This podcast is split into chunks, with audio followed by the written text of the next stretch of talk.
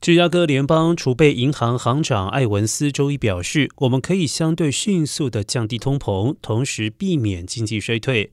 但企业界的经济学家就没有那么乐观。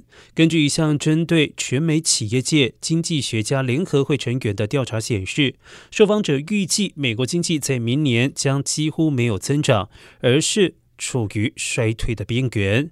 其最新的预测，从二零二二年第四季度到二零二三年第四季度，美国经济预计将仅增长百分之零点一。而就在五个月前，经济学家还预测二零二三年美国经济将增长百分之一点八。而今年二月，经济学家预估的美国经济今年增长率为百分之二点九。